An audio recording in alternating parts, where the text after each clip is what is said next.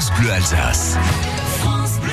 C'est le moment à 16h15 où je vous invite à redécouvrir les joies de, de, de visites de musées, de châteaux, de parcs, de jardins. Euh, tout ça dans trois pays, la, la France, la- l'Allemagne et la Suisse collaborent au Pass Muséum. Le Muséum Pass, un beau cadeau pour l'été. J'ai un Muséum Pass pour, enfin, deux Muséum Pass pour adultes, qui d'ailleurs accessoirement pourront euh, venir accompagner de cinq enfants chacun pendant un mois durant à partir du moment où le pass est validé. Comment gagner? Ce pass En répondant à une question dans une minute après avoir euh, suivi Clément Dorfer, notre guide dans ces musées. Vous êtes aujourd'hui au musée d'art moderne de Belfort devant, comment dire, un tableau qui a un petit peu osé oser quand même. Clément. Tout à fait, un tableau plutôt osé, comme vous dites, peint par notre cher Pablo Picasso. C'est un tableau qu'il a peint pendant la Seconde Guerre mondiale alors qu'il était menacé par la Gestapo. Picasso, que vous connaissez forcément, peint à partir de 1939 une série d'œuvres sur lesquelles sont représentés des bustes à deux visages.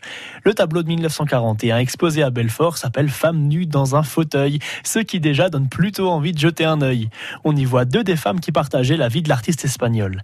L'une d'elles est Dora Maar, photographe, compagne et muse du peintre depuis alors 9 ans. L'autre est Marie-Thérèse Walter, la seconde compagne de Picasso. Femme nue dans un fauteuil exposé au musée d'art moderne de Belfort montre deux profils de femmes très différentes.